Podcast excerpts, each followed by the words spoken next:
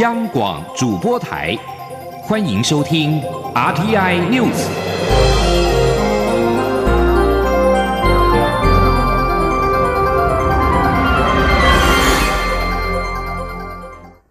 听众朋友，新年好！欢迎您收听这节央广主播台提供给您的 RTI News，我是陈怡君。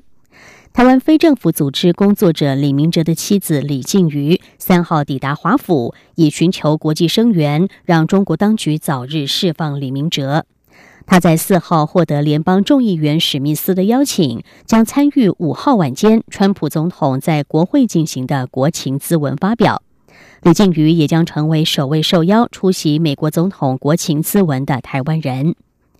李靖宇一行人四号拜会了美国国家民主基金会总裁葛西曼，葛西曼也转达一封信给李明哲。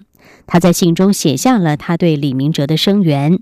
他说：“美国民众支持李明哲，他是一个有极大信仰和勇气的人，他不该被关在监狱。释放李明哲。”李靖宇也计划要前往美国国会及行政当局中国委员会拜会。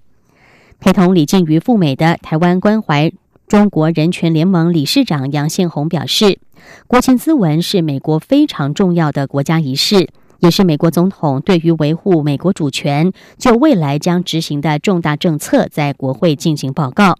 这是美国外交相当重要的一环，而出席者都会被列在国会的正式记录当中。李明哲因为支持中国民主化。在二零一七年十一月二十八号，被中国当局以煽动颠覆国家政权罪判刑五年，褫夺政治权利两年，目前关押在中国湖南赤山监狱。李静瑜自去年九月过后，数次申请探监被拒，直到十二月才得以探视到李明哲。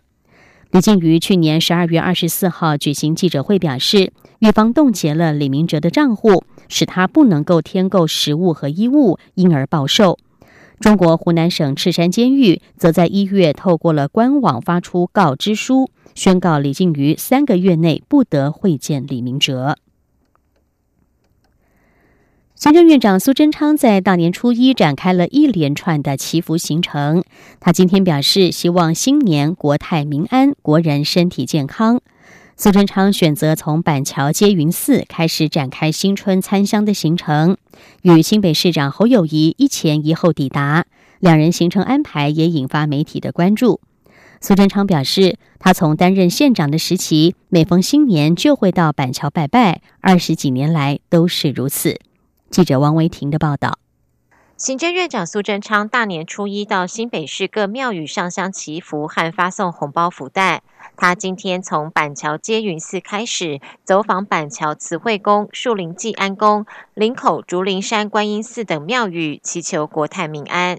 由于苏贞昌和新北市长侯友谊不约而同都在上午到接云寺上香祈福，且两人抵达时间仅差十分钟，这样的安排也引发媒体关注。对此，苏贞昌表示，他从当台北县长开始，每年都会到板桥的寺庙拜拜，已经有二十几年。我从当县长开始，每年都第一个就是在板桥来拜拜啊，我们接云寺啊，这里护地都非常好啊，从新年到现在啊，所以已经二十几年，我很高兴。今天虽然当行政院长很忙，还是第一个从板桥这里开始。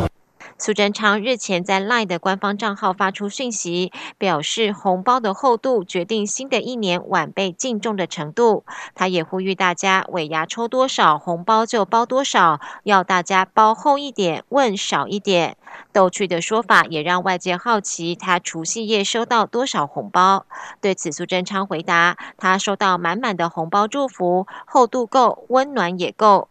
他说：“厚度不是指钞票的厚度，而是指诚意。”苏贞昌说：“他也包了两个厚厚的大红包给小孙女，他们都非常兴奋开心。”中央广播电台记者王威婷采访报道。今天是大年初一，行政院长苏贞昌的脸书粉丝团一大早就发布由苏贞昌入境拍摄的防疫宣导影片，不仅再三提醒国人防疫非洲猪瘟的重要性，片尾还拿起了小熊维尼玩偶，隔空喊话，请中国政府加强防疫，并且告知疫情。由于中国大陆国台办三号才批评台湾将非洲猪瘟疫情政治化，苏贞昌的这支短片也引发网友留言讨论，还说拿维尼实在太呛了。政府实际强化边境防堵非洲猪瘟检疫的相关作为。行政院陆委陆委会除了主动前往马祖、澎湖等地宣导防范措施之外，也特别提醒中国大陆配偶，如果在春节的期间返路探亲时，不要到畜牧场；回到台湾时，也不要携带中国大陆的肉制品。另外，呼吁陆配将防范相关资讯转告给亲友，让大家一起合作阻绝非洲猪瘟于境外。避免疫情跨境传播。记者王兆坤的报道：政府祭出多项措施防范非洲猪瘟入侵台湾。由于春节期间会有陆配往返于两岸，陆委会提醒陆配在年节期间返陆探亲时，不要到畜牧场，不要携带肉品回台，也不要团购或网购中国大陆的肉制产品寄送来台。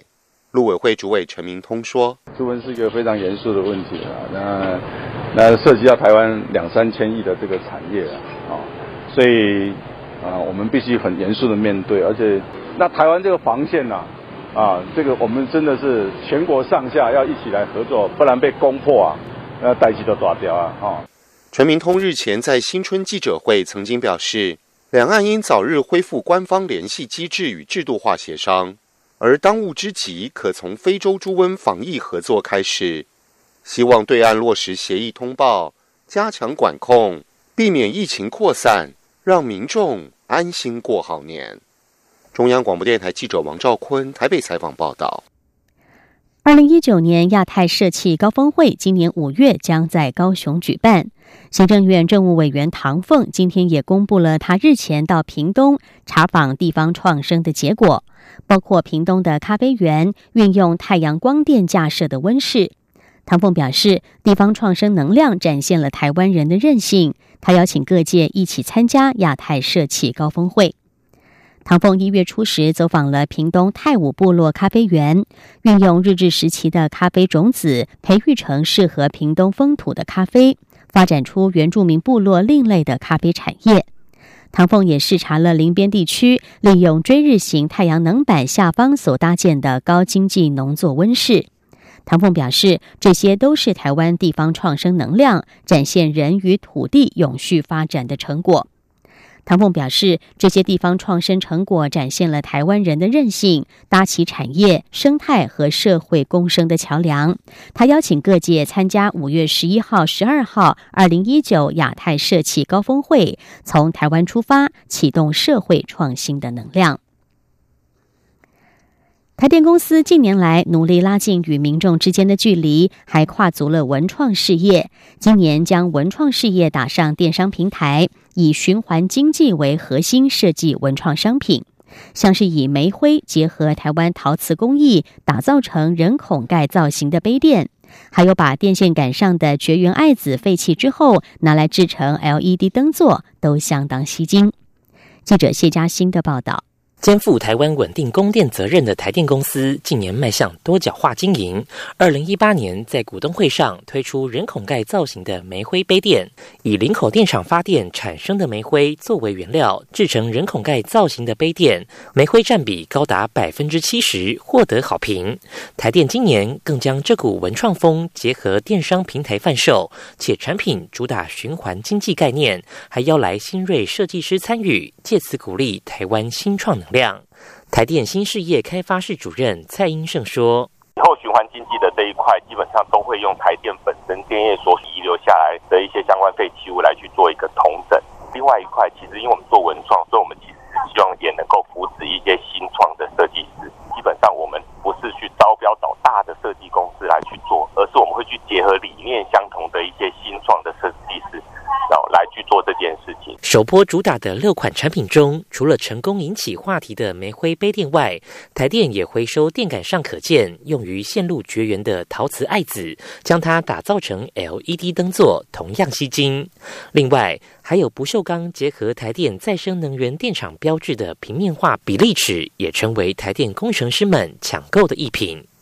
台电指出，文创电商平台今年的目标是达到自给自足，并透过展览推广品牌，让大众更了解循环经济。另外，年底也将打造实验基地，现场结合设计师、台电人员做互动，展示这些文创产品的实际制作过程。中央广播电台记者谢嘉欣采访报道。关心国际消息，史上首位造访阿拉伯半岛的教宗方济各四号在穆斯林为主的当地呼吁宗教自由，强调宗教领袖有责任抗拒战争。在提到也门和叙利亚等地冲突时，教宗说：“战争只会制造苦难。”来自不同宗教的数百位代表今天齐聚在阿布达比出席跨宗教会议，与会人士包括了伊玛目、穆夫提、犹太教拉比。印度教宗师、索罗亚斯德教徒以及锡克教徒等，方基格说：“也门和中东地区发生了战争，其结果就摊在大家眼前。”他警告，除非各个宗教共同致力抵抗武力逻辑以及边界武装筑高墙，否则人类的未来将岌岌可危。方济各此行还和伊斯兰教逊尼派地位最崇高的领袖埃及开罗阿兹哈清真寺大伊玛目泰耶伯签署联合声明。声明当中誓言，宗教绝不能煽动战争、仇恨态度、敌意和极端主义，也绝对不能煽动暴力或是流血。阿拉伯联合大公国估计有一百万的天主教徒，教宗今天将为十三万五千名信徒主持露天弥撒。这将是阿拉伯联合大公国历来最大型的公共集会。美国总统川普在去年十二月宣称，美国将从叙利亚撤军。由共和党主导的美国联邦参议院四号通过了一项象征性的法案，以反对任何仓促从叙利亚和阿富汗撤军的计划。这明显是要与川普决裂。参议院以七十对二十六票通过由共和党多数党领袖麦康奈起草的一项无约束力的修正案，以表明参议院认同在叙利亚与阿富汗境内的伊斯兰激进组织持续对美国构成了严重威胁。这项修正案虽然认同美国在叙利亚与阿富汗进行打击伊斯兰国和盖达组织的行动有所斩获，但是也提出警告：如果美国没有努力确保战果，就骤然撤离，有可能会破坏该地区的稳定，而出现权力真空的状态，让伊朗或是俄罗斯有机可乘。川普在去年十二月宣称，IS 已经遭到了歼灭，美国将从叙利亚撤军。这项宣布让中东以及欧盟国家惊讶，也导致前国防部长马提斯因为不满而挂冠求去。美国政界也普遍不认同川普的决定。科学家在最新研究报告当中警告，如果冰川融化的速度没有减缓的话，世界第三级的喜马拉雅山冰川有三分之二可能在二一零零年之前融化。根据新都库什喜马拉雅评估，即使巴黎气候协定对限制全球暖化定下了不超过摄氏一点五度的目标能够达成，这个地区也会有三分之一的冰川消失不见。报告中指出，新都库什喜马拉雅山区是大约两亿五千万人用水的重要来源，其下游河谷也是另外十六亿多人重要的用水来源。这些冰川的溶解对于人类的冲击将涵盖从空气污染的恶化，一直到更极端的天气。同时，在雨季还没有到来之前，河川较低的流量就会把城市的用水系统、粮食和能源生产给全部打乱。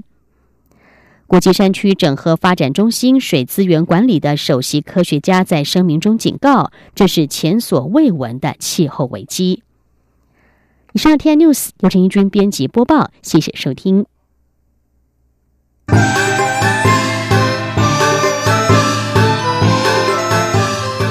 亲爱的听众朋友们，新年快乐！我是副总统陈建仁。过去一年，感谢大家支持政府，一同实现重要的改革与建设，一起奋力打拼，有你真好。新的一年，我们会。更加全力以赴，为台湾人民带来更幸福、更美好的生活。二零一九年，祝福大家诸事圆满，平安喜乐。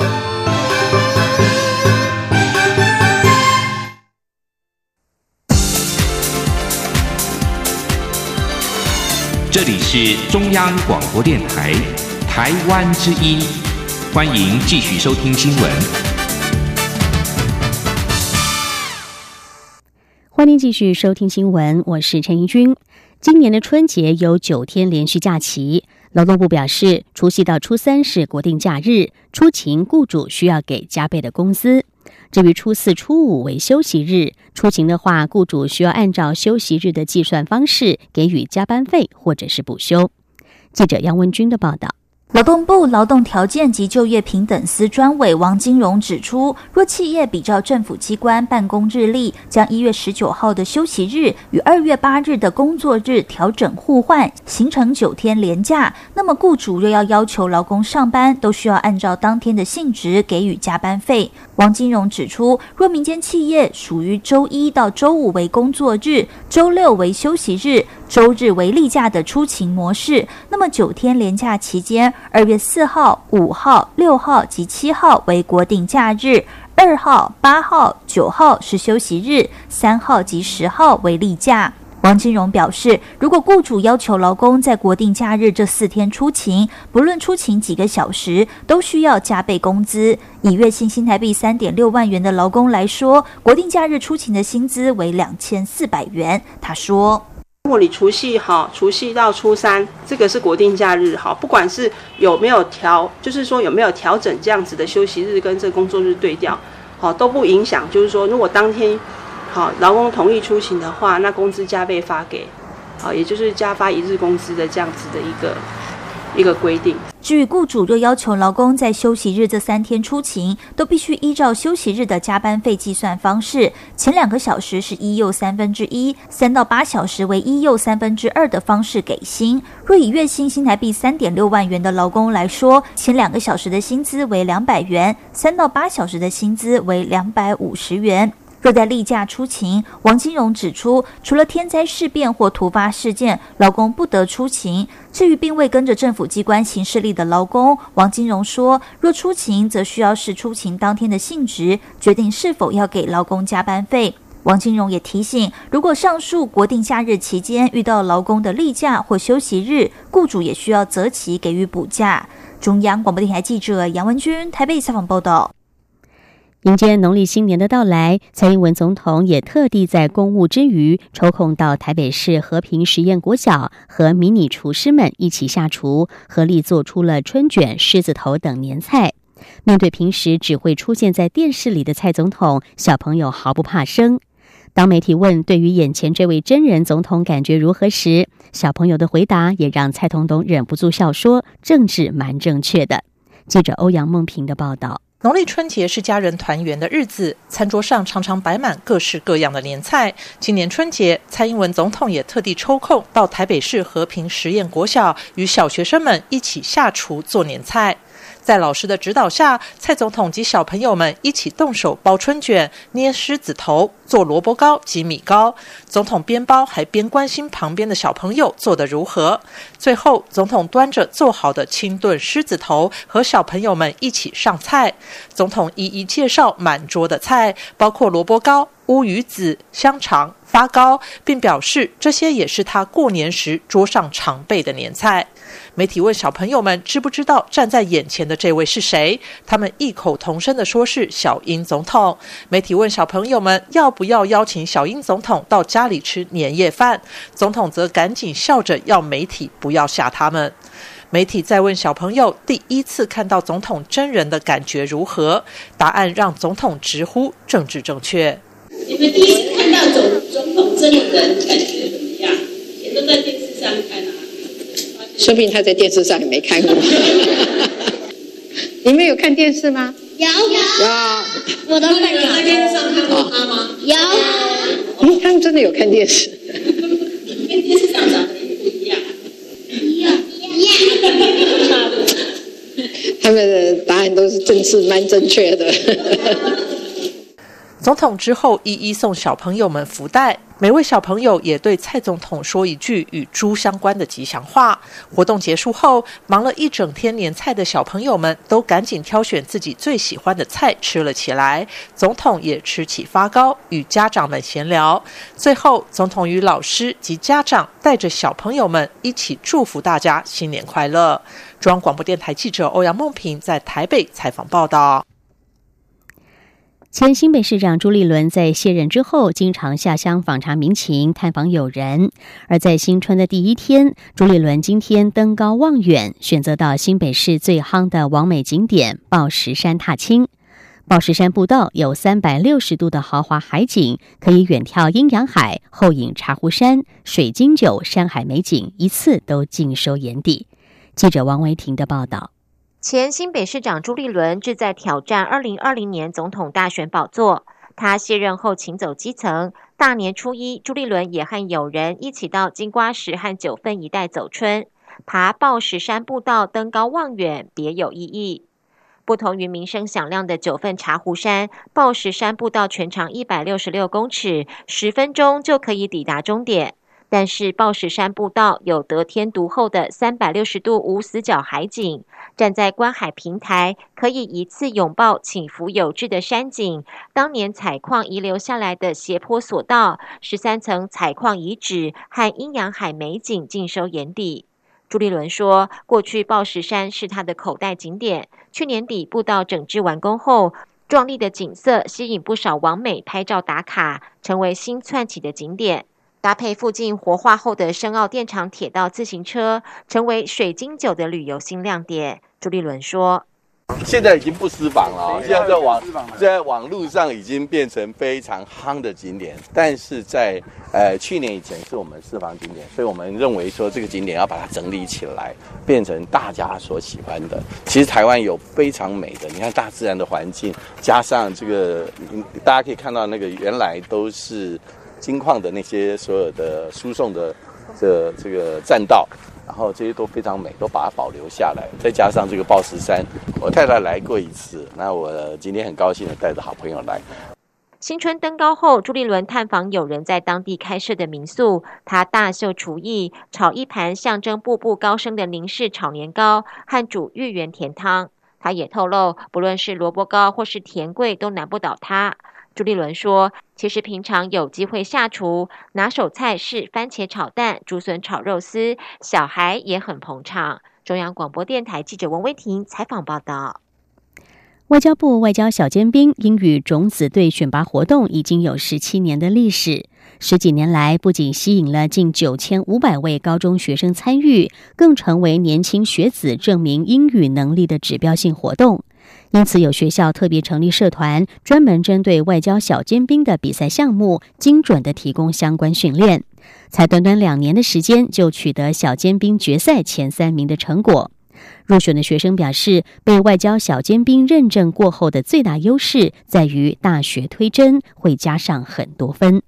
记者王兆坤的报道：外交小尖兵代表团已于二月初返回台湾，他们此行先访问越南。参访了当地的大学、高中与台资企业，接着抵达菲律宾，除接受当地媒体专访，还拜会了菲国参议员，参访政府机关与亚洲开发银行，行程相当丰富多元。这一次代表团由桃园市立武林高级中学、台南市德光高级中学、彰化县私立金城高级中学三所学校组成，他们是外交小尖兵决赛的前三名队伍。其中的京城高中学生，更是从国二就开始训练，一升上高一就参赛入选。在我们还在国中二年级时，就开始了小尖兵观察员的训练。在训练过程中，我们写了一个剧本，有关西南向政策，还有搜集许多资料，像是邦交国、非政府组织，还有国际礼仪。蔡婉玲受访表示，学校在两年前成立了外交小尖兵社。专门针对外交部的外交小尖兵比赛项目提供训练课程，学生可以自由选择参加与否，但要国二以上才有资格加入。至于参加外交小尖兵比赛获得一定的成绩，除能促使自己了解更多国际事务外，最大的优势就是在大学推甄时可以带来相当正面的帮助。中央广播电台记者王兆坤台北采访报道。除了外交小尖兵之外，在今天新闻最后要为您介绍一位台湾的微缩神人。提起了袖珍模型，很多人会与精致欧式风格等画面联想在一起。但是微缩模型的主题范围更大，更贴近一般人的生活，甚至也可以天马行空的创作。全台湾懂得做微缩模型的人，三根指头都数得出来。郑宏展就是其中之一。他擅长把生活周遭再平凡不过的小街景或是场景，缩小成为迷你小世界，超逼真的情境，每每让看到的人都瞠目结舌。记者江昭伦的报道。郑宏展原本是平面空间设计师，四十七岁那年，因为在玩具社团中无意间看到一件日本人做的微缩作品，惊为天人，才开始接触微缩模型。由于本身就有建筑与空间设计的底子，加上在日本学习画画，郑宏展玩起微缩模型很快就上手。郑宏展称得上是台湾微缩模型神人，他的创作有相当鲜明的风格，往往能将生活中平凡无奇的场景，例如臭马桶、垃圾。台湾街道巷弄车子乱停放的场景，如真实一般缩小在小世界模型中，色香味俱全。郑红展说：“是你把它当做是画布啊，因为我我是学美术出身的嘛。你今天画的不过就是一个立体的画，那以前你在画的是平面的画，那今天一个厕所的形出来了，那你在上面涂涂鸦，啊，还是说把把那个蹲式马桶如何做旧啊，甚至有点。”裂痕啊，甚至有点那个污垢黄黄的。那当然我也不会很夸张的去做太多描绘啊啊，顶多大概大概那个感觉出来，点到为止哦，你再做下去，你让它更脏更臭都可以。我觉得调到一定的 的颜色差不多啊，我就停手。啊，如果你注意看那个水箱里面都还有水啊，只是从我们肉眼的角度可能是比较难看到。我觉得一些人家可能不会去在意的。或者做的细节啊，我还是尽量会去表现它。另一件作品，郑红展呈现一个铁皮屋空间中放置了两台夹娃娃机，铁皮屋墙面上还贴满了台湾常见的租屋资讯以及电影海报之类，全都是脏脏旧旧的，一看就是废弃多时。许多人看了绝对会忍不住会心一笑，因为那就是台湾日常会看到的画面。为了感谢一位日本老玩家送他模型玩具。郑红展也把这位日本朋友开的鳗鱼屋店做成了微缩模型，连厨房内该有的油烟、油垢、冰箱内的啤酒、冷气马达管线都看得到，就连日本人看了都啧啧称奇。该件作品也获得日本维缩模型大赛大奖以及观众票选奖。另外，以钢弹模型创作的作品《极面之都》也令玩家惊艳。郑红展甚至还维缩了自己国中时候的房间，充斥爱看的漫画、日本模型、玩具等，满足自己小时候的回忆。郑红展说：“很多人会做模型，但是如何让它变旧，这是一门学问。很多人都会做模型，啊，那大家做出来模型都是新的，啊，干净的。那你如何去把它做旧？那它可能就是一种技术了。好像这个这个三这个三角锥，哦，这个也是新的。那新的东西你要如何让它变旧？这个就是要考验的。好像它这边有写，呃，抱歉，请勿停止。啊，它是用 A4 的纸。”啊，然后用胶布把它捆起来，啊，因为台湾就是很随性的，那捆起来一定会褪色啊，它的绿可能就会稍微有点微晕。好，那我们把我们可能想到的的真实化学反应，啊，全部都把它呈现出来。由于作品太过逼真，郑红展吸引许多国际爱好维森模型粉丝欢迎，甚至想要出高价买他的作品，但他坚持非卖品，强调自己玩的开心最重要。每年九月到十二月，则开放国内外粉丝组团参观他的工作室，听他分享创作故事，相互交流。中国电台记者张昭伦台北采访报道。以上 RT News 由陈义军编辑播报，谢谢收听，这里是中央广播电台台湾之音。各位听众朋友，大家恭喜！我是蔡英文。崭新的一年，团聚的时刻，放年假的朋友可以好好。休息充电，上空之后，我们团结一致，让台湾向前冲刺。新年新气象祝福大家新年快乐健康平安猪年事事都顺利。